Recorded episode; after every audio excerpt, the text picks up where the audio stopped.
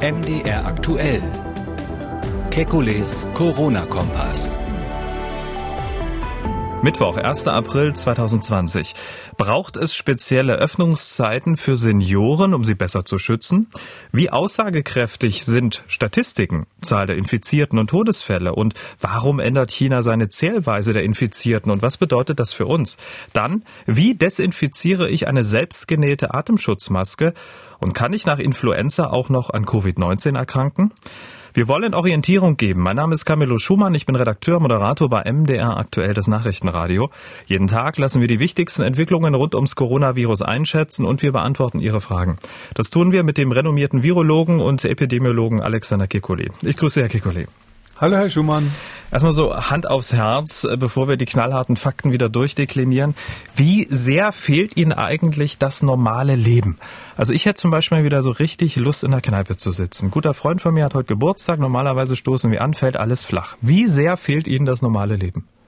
Also ich bin da auch äh, sehr traurig drüber. Ähm, es gibt inzwischen Veranstaltungen von Freunden zu mir, die machen jetzt Coronavirus Lockdown, CVL-Partys. Das geht irgendwie über Skype und über Internet und treffen sich dann mit dem äh, Whisky, den sie sonst zusammen trinken würden, quasi jeder vor seinem, vor seinem Monitor. Das finde ich schon ziemlich traurig und das Schlimmste für mich natürlich, dass ich da gar nicht mitmachen kann, weil ich relativ eingebunden bin zeitlich. Mhm. Also das normale Leben, glaube ich, fehlt uns allen und das wird jetzt die nächsten zwei Wochen noch schlimmer, weil wir ja eigentlich erst am Anfang sind von unserer ähm, Fastendiät. Das ist ja fast so ähnlich wie die 40 Tage Fasten, die man, die man bekanntlich vor Ostern machen soll. Ähm, irgendwie fühlt sich so ähnlich an wie an dem Tag, wo man ähm, plötzlich dann anfängt, richtig Hunger zu bekommen. Also Fasten wider Willen sozusagen. Ähm, normales ja, Leben. das Fasten. ist ja für viele Gläubige auch jetzt keine ganz freie Entscheidung. So ist es. Ähm, gut, dann müssen wir gemeinsam durchhalten. Das ist jetzt die Parole. Und ähm, wir müssen über Herrn Sucharit Bhakti sprechen. Herr Kekulé, Herr Sucharit Bhakti, emeritierter Professor für Mikrobiologie der Uni Mainz. Er hat sich in die Auseinandersetzung über den Umgang mit dem Coronavirus eingeschaltet. Er hat mehrere Videos ins Netz gestellt, die auch sehr, sehr gut geklickt werden. Sein letztes Video zum Beispiel 1,3 Millionen Mal. Wir bekommen deshalb auch viele Mails von Hörern, die die Aussage von Herrn Bhakti nicht so richtig einordnen können. Er stellt so die grundsätzliche Frage, ob die Daten, die wir über das Coronavirus bisher haben, die drastischen Eingriffe in unsere Freiheitsrechte äh, auch rechtfertigen. Sie kennen Professor Bhakti? Ja, den kenne ich äh, ganz gut. Das ist ein sehr, sehr geschätzter Kollege, ähm, der inzwischen im Ruhestand ist, aber wirklich eine ganz tolle Arbeit gemacht hat und ähm, dem ich eigentlich immer sehr gerne zugehört habe bis jetzt. Mhm. Bis jetzt. Ähm, Professor Bhakti richtet sich in seinem aktuellsten Video direkt an die Kanzlerin. Zum Beispiel zweifelt er die Art und Weise der Hochrechnung an, die zur Grundlage genommen wurde, wenn fünf Prozent aller Neuinfizierten auch beatmungspflichtig werden sollten, infolgedessen dann das Gesundheitssystem im Übermaß belastet werden könnte. Und er sagt, es müsse unterschieden werden zwischen Neuinfizierten und tatsächlich an Covid-19 Erkrankten. Deshalb seine ähm, Aussage, wir hören mal kurz rein. Die Gefahren einer Gleichstellung von Infektionen und Erkrankungen liegen doch auf der Hand. Die Zunahme der Neuinfektionen sieht in Deutschland tatsächlich exponentiell aus, aber diese Zahl darf doch nicht als Grundlage für irgendeine Hochrechnung genommen werden. Stattdessen müssen die Zahlen von echten, klinisch relevanten Corona-bedingten Erkrankungen analysiert werden. Dann erst kann die zu erwartende Belastung des Gesundheitssystems realistisch geschätzt werden. Herr Kekulé, stimmt es, dass in der Statistik Infizierte mit Erkrankten gleichgesetzt werden? Naja, genau so stimmt es nicht, aber es ist in der Tat so, dass die Definition, was über, auf was man überhaupt Prozente bezieht und äh, prozentuelle äh, Todesfälle insbesondere bezieht, diese Definition, die ist so etwas ungenau, das muss man tatsächlich sagen. Das hat historisch den Grund, ähm, dass am Anfang in China, in Wuhan, ähm, man eben positive Fälle definiert hat, einfach als solche, die man positiv getestet hat. Da wurde nicht lange groß unterschieden. Jeder, der im Test positiv war, galt als Fall. Ähm, die Weltgesundheitsorganisation macht in solchen äh, Situationen normalerweise äh, relativ früh eine sogenannte Falldefinition. Also sie schreibt auf, was soll künftig als Fall gelten bei den Zählungen. Das ist auch sehr wichtig und sehr sinnvoll und Herr Bakti hat das Problem zu Recht ange angesprochen. Es ist aber so, dass das hier am Anfang nicht so richtig erfolgt ist. Hm, wahrscheinlich hauptsächlich deshalb, weil China ja die Weltgesundheitsorganisation zunächst gar nicht äh, beteiligt hat an seinen Bekämpfungsmaßnahmen. Ähm, es war ja so, dass ähm, die WHO zum ersten Mal überhaupt nach China durfte mit einer kleinen Delegation und das auch nur ganz begrenzt, nachdem der Generalsekretär extra nach Peking gereist und darum gebeten hatte. Ähm, und deshalb war am Anfang die Lage eben so ein bisschen verquer. Die Chinesen hatten also ihre eigene Zählmethode. Die haben sie am Anfang dann auch irgendwann geändert, sodass bis heute eigentlich nicht ganz klar ist, was man mit einem Fall meint und was man mit dieser Sterblichkeit meint. Diese Zahl von fünf Prozent ähm, intensivpflichtigen Patienten oder auch die andere Zahl von ähm, 0,5 bis 1 Prozent, die immer so im Raum steht von Todesfällen, ähm, die bezieht sich ähm, meine, nach meinem Verständnis auf, die, auf diejenigen, die wirklich Symptome haben, also deutlich erkrankt sind und nicht auf die Zahl der Infizierten, was Herr Bhakti so ein bisschen befürchtet. Aber Sie haben recht, dass alle Beteiligten, leider in Deutschland auch zum Teil die Behörden, diese Dinge bisschen durcheinander bringen. Und der Grund ist letztlich, dass es von der WHO dann bis heute keine ganz saubere Falldefinition gibt. Okay, also das war sozusagen ein statistischer Geburtsfehler? Ja, das könnte man so sagen. Das, das ist ein statistischer und vielleicht sogar ein politischer Geburtsfehler, weil das natürlich ein Unding ist, dass ein Land, das hier so massiv betroffen ist, äh, erstmal am Anfang sagt, wir machen das alleine. Da gab es ja die Sitzung ähm, des, äh, des Notfallkomitees in Genf. Ähm, die war am 22. Januar zum ersten Mal. Und ähm, da hat ja China dann tatsächlich wohl verhindert, mh, hm, dass es überhaupt die, zu dieser Ausrufung des internationalen Gesundheitsnotfalls kam, weil die gesagt haben, lasst uns mal machen, und China hat auch keine richtig kompletten Daten wohl da auf den Tisch gelegt, ähm, so dass man das eine Woche nochmal hat liegen lassen, um dann dann den Notfall zu erklären. Ähm, in diesem ganzen Zusammenhang war es aus Sicht der WHO halt immer notwendig, die Chinesen dazu zu bringen, dass sie weiter kooperieren, weil man will ja wissen, was da los ist im Land. Drum hat der Generalsekretär ähm, der Gebresius ähm, die Chinesen immer über den grünen Klee gelobt, obwohl eigentlich alle Beteiligten wussten, dass das eine ganz schwierige Beziehung ist und ein bisschen äh, leiden wir bis heute unter diesem Geburtsfehler, wenn man so sagen darf. Mhm. Aber ich glaube, das könnte das Robert Koch Institut durchaus auffangen, indem sie mal genau auf diesen Punkt sehr konkret eingehen, wie sie diese, diese Zahlen interpretieren und was sie eigentlich jetzt zumindest für uns in Deutschland unter Fall verstehen. Sie haben ja mal gesagt, dass ähm, selbst Menschen, die sich infiziert haben, das ähm, möglicherweise auch gar nicht merken, also die Krankheit durchmachen ohne Symptome oder nur ganz leichte Symptome. Ähm, wenn man sich dann überlegt, ab wann ist man eigentlich ähm, richtig erkrankt, also sozusagen eine Basis für eine Aussage zu treffen, wie viel dann am Ende tatsächlich im Krankenhaus landen. Ähm, gibt es da so eine Definition, ab wann man tatsächlich erkrankt ist? Ja, das ist eben von Fall zu Fall unterschiedlich. Das ist genau diese Falldefinition. Also wir unterscheiden da quasi zwischen ähm, äh, Toten oder Erkrankten pro ähm, Infektion. Also das ist sozusagen bezogen auf die Zahl der Gesamtinfizierten ähm, die kennen wir ja nicht. Die ist ja völlig unbekannt, weil wir nur einen ganz kleinen Teil testen. Und, äh, und, dem, und der Falldefinition, wo es wirklich um klinische Symptome geht. Und die muss man wirklich aufs Papier schreiben und sagen, das und das muss vorliegen. Also zum Beispiel müsste man eben sagen, es muss ein trockener Husten sein, der mindestens so und so lang bestanden hat. Fieber über so und so viele Tage, äh, mindestens so und so viel Grad Celsius. Da gibt's aber keine international einheitliche Definition. Und deshalb wäre es schon ganz gut, wenn wir überhaupt ähm, sauber auseinanderhalten würden. Da hat Herr Bakti schon recht. Äh, die Frage, ähm, beziehen wir das jetzt auf die Zahl der Infizierten, die ja unbekannt ist? Manche nehmen an, dass auch in Deutschland fünfmal so viele Menschen infiziert sind, wie überhaupt gezählt werden. Und, ähm, oder beziehen wir es auf die Zahl der Fälle, was natürlich die viel sauberere ähm, Rechenmethode wäre, weil egal wie man die Definition dann macht von den Symptomen, jemand, der sich krank fühlt, ähm, das ist einfach dann ein Fall. Das wäre ja schon mal ein erster Schritt in die richtige Richtung. Hm, aber kann man diese Unterscheidung überhaupt machen jetzt im Nachhinein oder ist das nicht ein riesiger Aufwand? Im Nachhinein geht es tatsächlich gar nicht mehr, weil die, die meisten Zahlen natürlich erhoben wurden unter Notfallbedingungen. Ähm, und ähm, man kann das dann üblicherweise tatsächlich bei solchen pandemischen Ausbrüchen, das wissen alle Leute, die sich äh, da schon lange mit beschäftigen, eigentlich erst hinterher machen. Also mhm. ähm, das machen zum Beispiel Versicherungsunternehmen auch so, dass sie hinterher, wenn die Sache vorbei ist, genau ausrechnen, wie die ganzen prozentualen Schädigungen waren.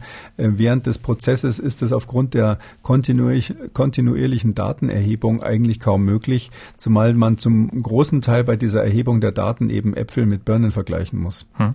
Also ähm, ist sozusagen die Aussage von Herrn Bakti, dass äh, die Grundlage für die Hochrechnung, indem man nur die infizierten Zahlen nimmt, äh, dann äh, mit Blick auf die Intensivplätze in Deutschland, was dann zur Überlastung der Krankenhäuser führt, dann in der Tat ähm, richtig, diese Kritik an diese Hochrechnung. Na, er setzt einerseits den, legt den Finger in eine Wunde, die richtig ist. Ähm, andererseits bin ich nicht so sicher, ob die äh, Überlegung in Deutschland tatsächlich so ist, dass man das auf die Zahl, der hypothetische Zahl der Infizierten bezogen hat. Ich glaube, dass tatsächlich diese fünf Prozent, äh, zumindest wenn ich dann gelegentlich solche Zahlen dann auch äh, wiedergebe, ich übernehme die auch vom RKI dann, ähm, ich beziehe das eigentlich immer auf die Zahl der tatsächlichen äh, Krankheitsfälle, also auf die, die wirklich krank geworden sind. Ähm, mhm. Das äh, ist das, was sinnvoll ist im, im Prinzip. Ähm, man muss aber zugeben, wir haben da eine riesen Grauzone, weil wir eben nicht wissen, wie viel mehr infiziert sind. Ja, das ist unklar. Und es gibt ja auch die berühmte Schätzung, 70 Prozent der Menschen müssen sich infizieren, um dann ähm, äh, eine Art äh, Herdenimmunität zu erzeugen. Ähm, da ist es natürlich auch so, wie viel Prozent von denen werden überhaupt krank? Das wissen wir tatsächlich nicht. Das ist immer bei solchen Sachen die große Unbekannte. Das hatte ich, glaube ich, schon mal gesagt gesagt, das ist das Geheimnis des Nenners, nennen wir das in diesem Zusammenhang. Man kann aber vielleicht noch Folgendes ergänzen. Also, ähm, wo Herr Bakti auf jeden Fall recht hat. Ähm, ist folgendes. Ähm, man kann natürlich nicht sagen, in Italien gibt es äh, sieben Prozent Tote bezogen auf die, auf die Fälle in Italien ähm, was ja durchaus auch von offizieller Stelle immer wieder gemacht wird. Oder in Deutschland haben wir 0,9 Prozent Sterblichkeit oder ähnliches. Man hört solche Zahlen an, an jeder Ecke und ganz viele Journalisten bilden da einfach so einen Quotienten. Ähm, man muss sich da immer im Klaren sein, ähm, die Toten sind natürlich ähm, meistens, ähm, die, die laufen einem ja nicht davon. Ja, die kann man zählen in dem Moment, wo sie da sind. Und die Nicht-Infizierten da, und, und die nur Infizierten, da wissen wir nicht, wie viele das tatsächlich sind. Und es ist aber auch ein unterschiedlicher Zeitpunkt, weil wenn ich jetzt heute auf die Zahlen schaue, dann äh, habe ich relativ kurz vorher festgestellt, wer infiziert war. Aber die, die heute gestorben sind, die hatten sich ja lange vorher infiziert, sodass wir eigentlich zwei unterschiedliche Zeitpunkte, mindestens sage ich mal zwei Wochen, vergleichen wir da miteinander, weil es dauert schon in Mitteleuropa etwa zwei Wochen, bis mhm. jemand, der krank ist, dann irgendwann einen Totenschein ausgestellt bekommt, wenn er die Krankheit nicht überlebt. Und diese verschiedenen Zeitpunkte quasi dann jeweils durch einen Quotienten äh, zu vergleichen, das geht eigentlich gar nicht. Das, das ist also eine statistisch nicht saubere Methode. Und ich würde mir da schon wünschen, dass wir es schaffen, indem die Zahlen in Zukunft ein bisschen besser werden, da äh, wirklich zu einem genaueren Bild zu kommen. Hm. Zu den äh, Todesfällen und der Statistik, ähm, da kommen wir gleich nochmal zu. Ich möchte nochmal auf die Zählweise kommen und China. Ähm, Im Kampf gegen das äh, Coronavirus hat nun China wieder seine Zählweise hm, sozusagen verändert und nimmt verstärkt nun auch infizierte Menschen ohne Symptome in den Blick. Ähm, die offizielle Zahl stieg da natürlich sofort an. Was bedeutet diese Änderung dieser Zählweise jetzt für uns und für die Einschätzung des Virus? Ja, das hat eben genau zu tun mit dem Vorwurf von Herrn Bhakti.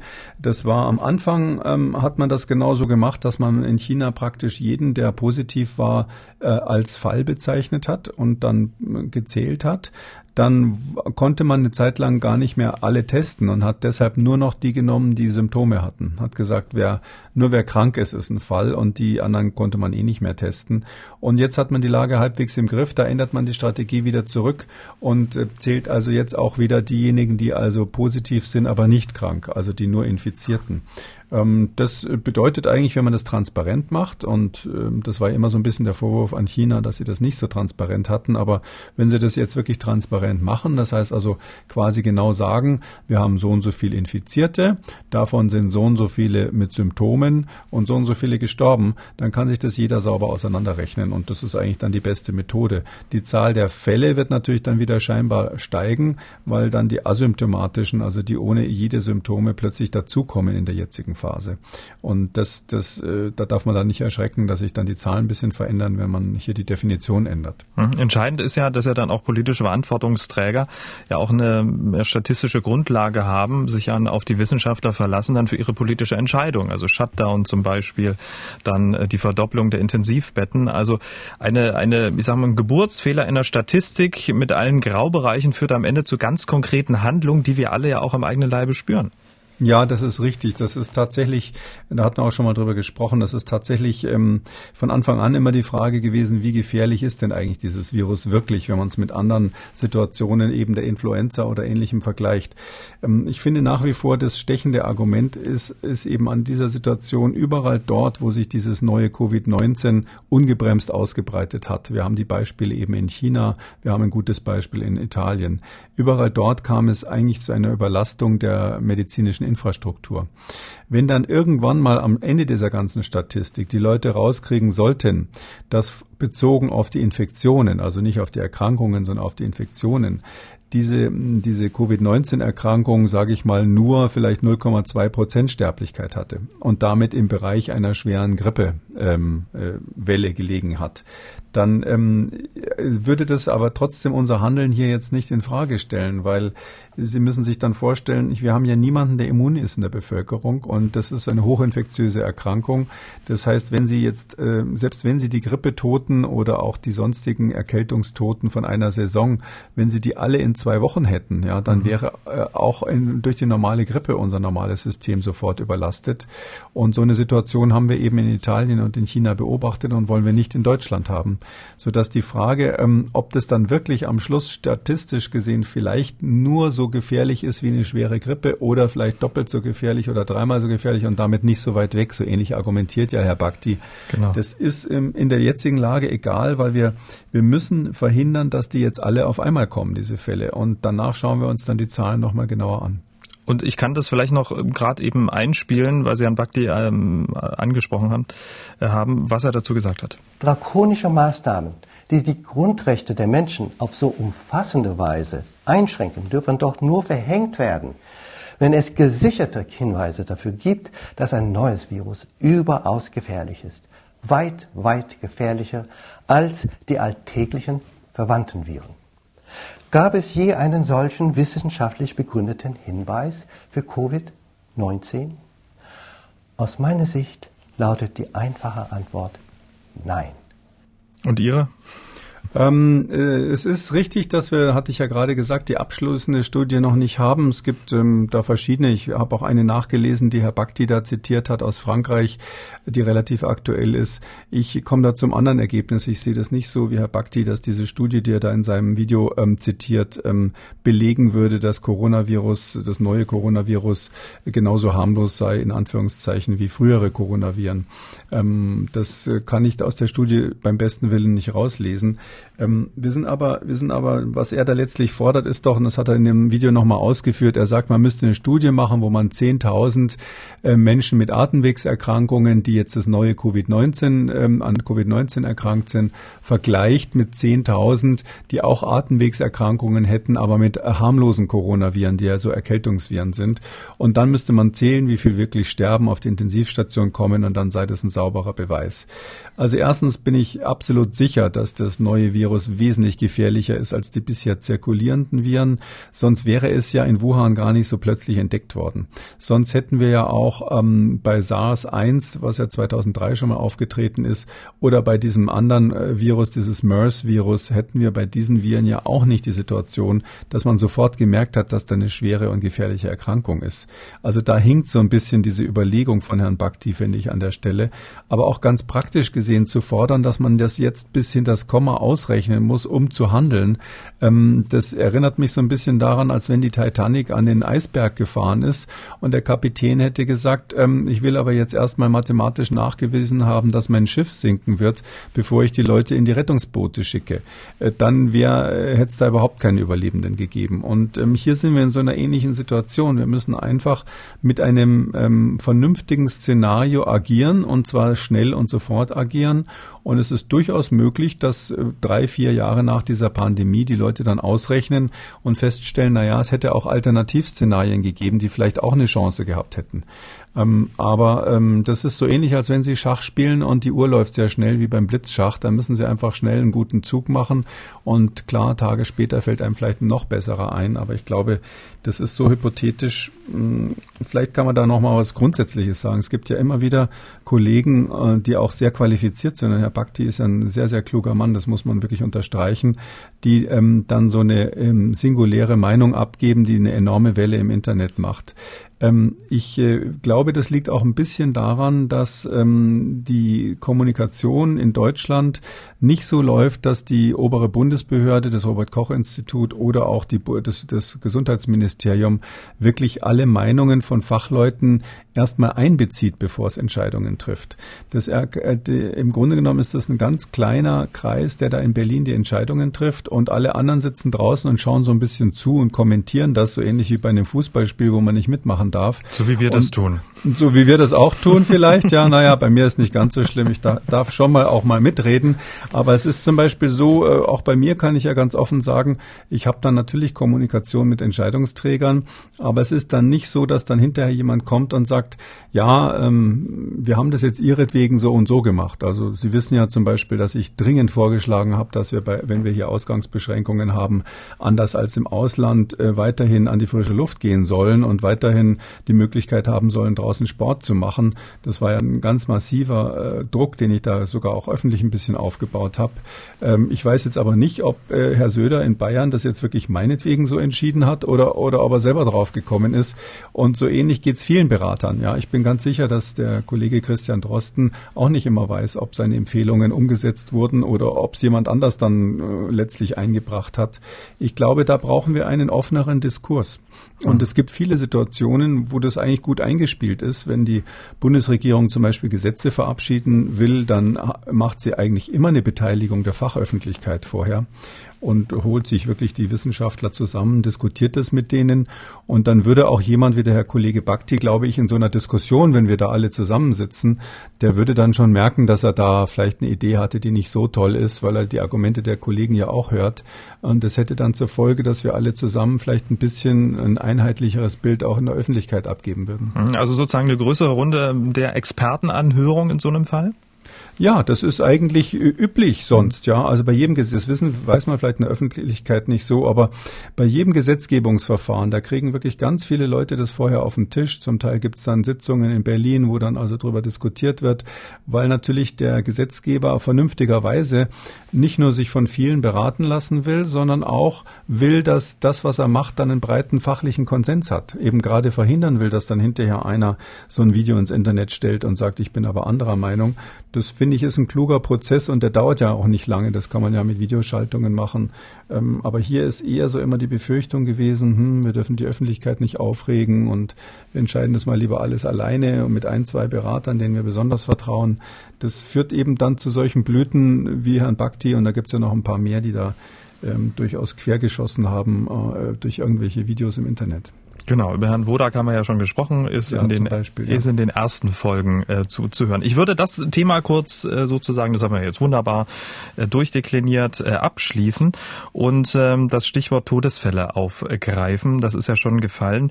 Die Frage, diesem Zusammenhang ja wichtig ist, ob Menschen mit Covid-19 gestorben sind, also mit Covid-19 gestorben sind, also noch andere Erkrankungen hatten oder tatsächlich an Covid-19 gestorben sind, also Covid-19 ursächlich für den Tod verantwortlich verantwortlich war. Gibt es eigentlich diese Unterscheidung? Ja, das ist äh, auch wieder ein bisschen schwierig. Also ähm, wir haben ja letztlich grundsätzlich zwei verschiedene Methoden, ähm, Todesfälle zu zählen oder eine Todeswahrscheinlichkeit festzustellen. Das eine ist das, was wir Fallsterblichkeit nennen. Auf Englisch sagt man Case Fatality Rate und diese Fallsterblichkeit oder auch Letalität bedeutet, wenn äh, jemand jetzt ähm, infiziert ist und eben die Falldefinition erfüllt, sagen wir mal infiziert und krank, ähm, wenn er dann, wie hoch ist die Wahrscheinlichkeit zu sterben in dem Moment? Diese Fallsterblichkeit scheint tatsächlich im Bereich von 0,5 bis 1 Prozent zu liegen bei dieser Erkrankung. Ähm, und das ist aber etwas anderes, als wenn man jetzt zählt, wie viele Menschen sind überhaupt insgesamt in einem bestimmten Zeitraum gestorben und hatten Symptome, die aussehen wie Covid-19 und hatten zusätzlich noch eine Diagnostik, also ähm, sind positiv getestet worden. Ähm, da mischt sich das eben zusammen, weil man, wie Sie ganz richtig sagen, natürlich auch jemand, der zum Beispiel schwerst krank ist mit, mit einem Herzproblem oder sowas und dann zusätzlich auf der Intensivstation noch Covid-19 kriegt, ähm, da ist dann schon die Frage an, was ist jetzt die eigentliche Ursache gewesen? Oder so ein ganz extremes Beispiel wäre eine Doppelinfektion von Influenza und Covid-19. Auch das ist beobachtet worden und da ist die Letalität extrem hoch, also die Wahrscheinlichkeit zu sterben extrem hoch. Und wenn Sie alle diese Fälle sozusagen in der ganzen Saison, die wir jetzt haben, haben oder in dieser ganzen Pandemie, die wir jetzt haben, wenn Sie die alle aufaddieren, ähm, und dann haben Sie natürlich automatisch ein paar mitgezählt, die nur zufällig Covid-19 positiv waren und eigentlich auch an was anderem gestorben wären. Aber fallen ja sozusagen oder kommen ja in die äh, ganz normale ähm, Todeszahl mit rein. Ne? Die kommen je nachdem, wie gezählt wird. Also das ist leider auch ein bisschen unterschiedlich. Also ich würde sagen, am Anfang in China war es ähm, ganz sicher so, dass die nur echte Covid-19-Tote gezählt haben, weil die einfach so viele in so kurzer Zeit hatten, ähm, dass das relativ klar war, dass, dass das nur wirklich dann auch kausal gewesen sein kann oder höchstwahrscheinlich das meiste kausal war.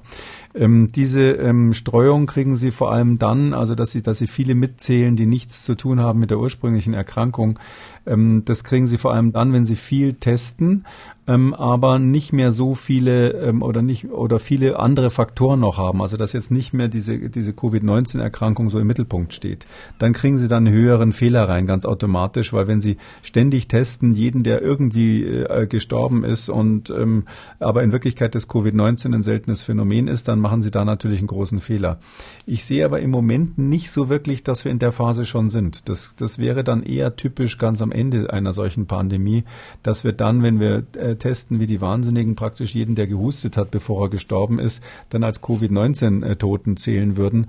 Und das sehe ich jetzt nicht, weil wir im Moment ja eigentlich nicht die Möglichkeit haben, alle zu testen. Die Testverfahren sind in den meisten Ländern der Welt eher knapp.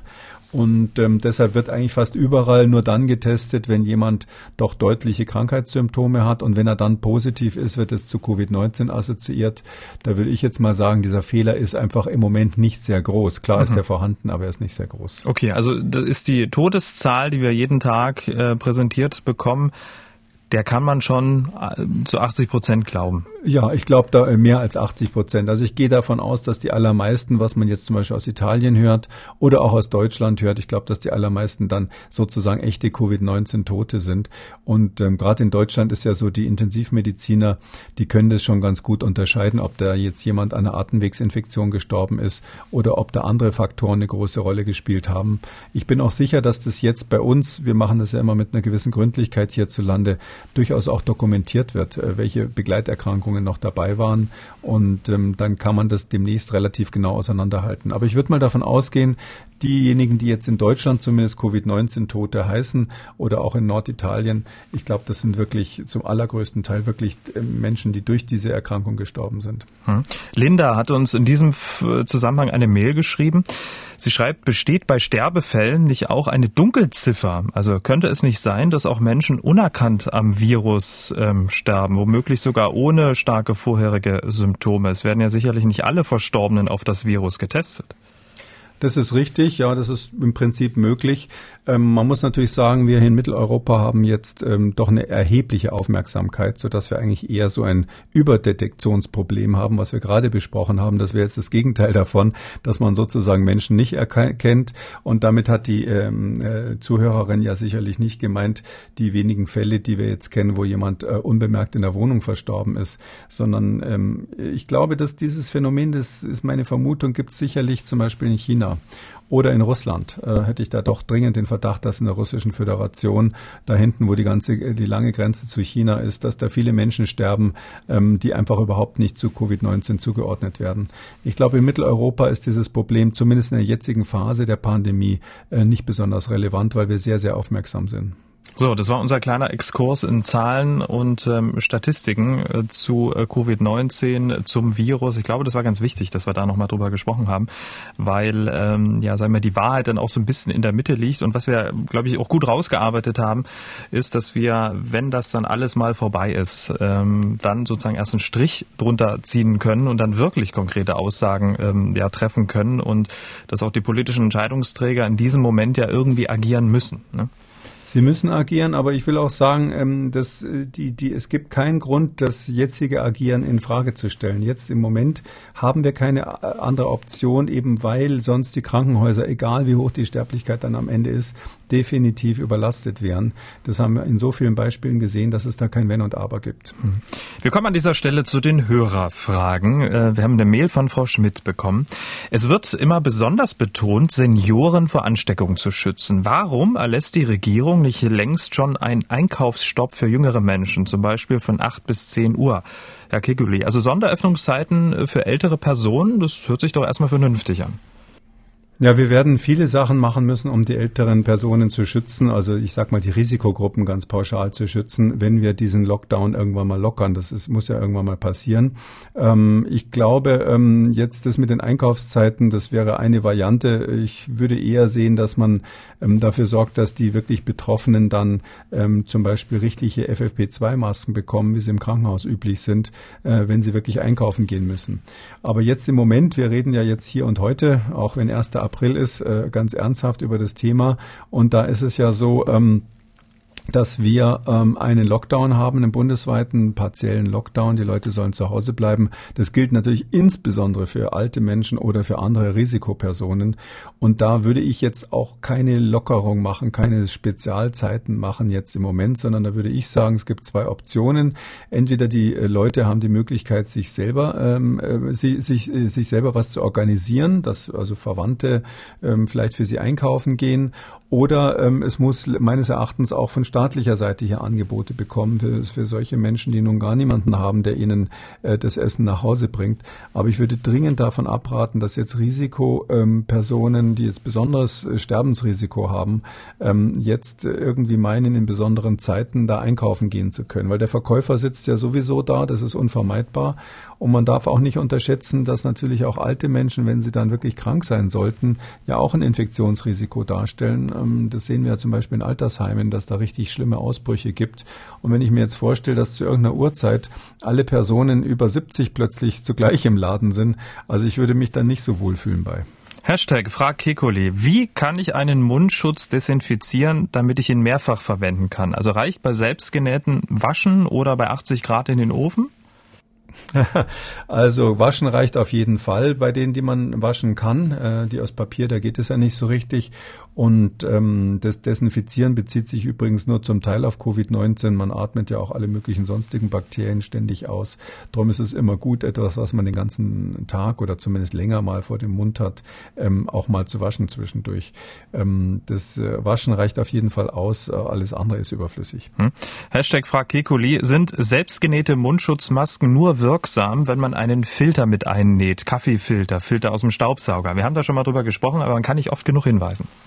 Äh, da geht eben jede Maske, wir haben ja jetzt eine richtige Kampagne gestartet damit, also sich jeder seine selber näht. Ähm, und äh, da geht eigentlich praktisch jede Maske. Und äh, also alles, was vor Mund und Nase hängt, das heißt, man kann einfach ein ganz normales rechteckiges Stofftuch nehmen und sich ähm, in Cowboy-Manier über die Nase und Mund binden. Das reicht. Ähm, das hat ja hier auch nicht den Zweck, dass man sich selbst hundertprozentig schützt, sondern in erster Linie die anderen vor den eigenen Tröpfchen schützt und den ganz kleinen Effekt hat es ähm, natürlich für einen selber auch, ähm, dadurch, dass Tröpfchen, die einen anfliegen, erstmal außen an der Maske hängen. Problem sind immer die Augen in dieser Situation, da haben wir schon drüber gesprochen. Aber ich kann nur sagen, ähm, das darf man auch jetzt nicht zur Wissenschaft machen. Das ist eine zusätzliche Maßnahme.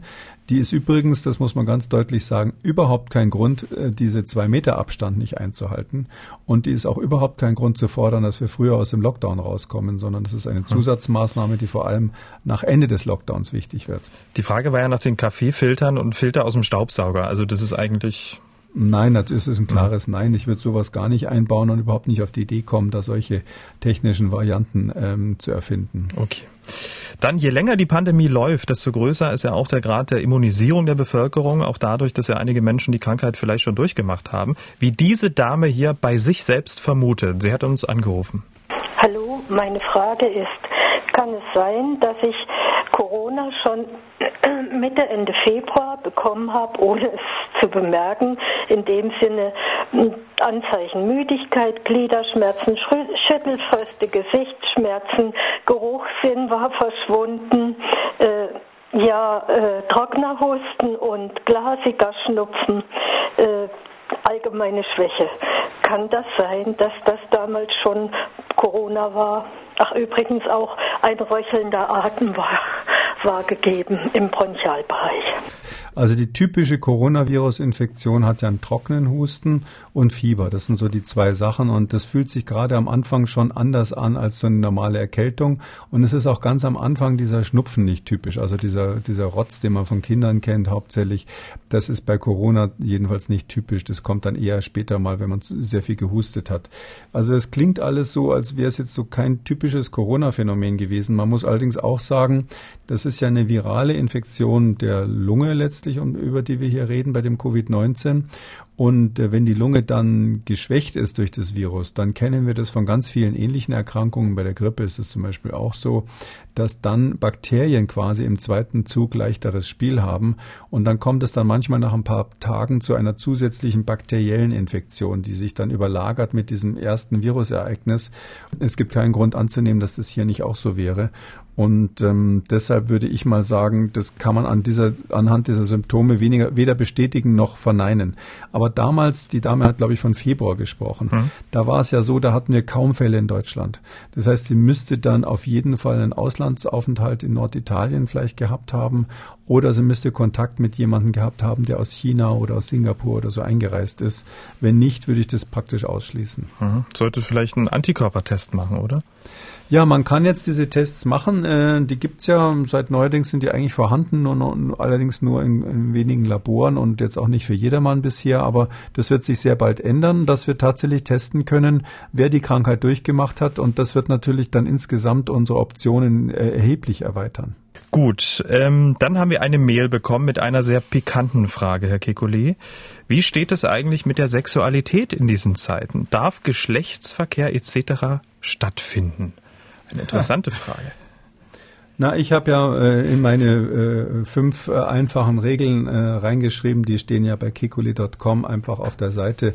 Da habe ich reingeschrieben, umarme nur denjenigen, mit dem du Viren austauschen willst. Und ähm, das gilt natürlich auch für alles, was mehr als eine normale Umarmung ist. Also ich dachte mehr so in der Öffentlichkeit des, des Begrüßungsbussi oder ähnliches. Das heißt also, natürlich ist es so, dass man fast nicht in der Lage sein wird, irgendwie mit jemandem Geschlechtsverkehr zu haben, ohne jetzt das Virus auszutauschen. Ich meine das Coronavirus. Es gibt ja noch ein paar andere, die man da austauschen kann.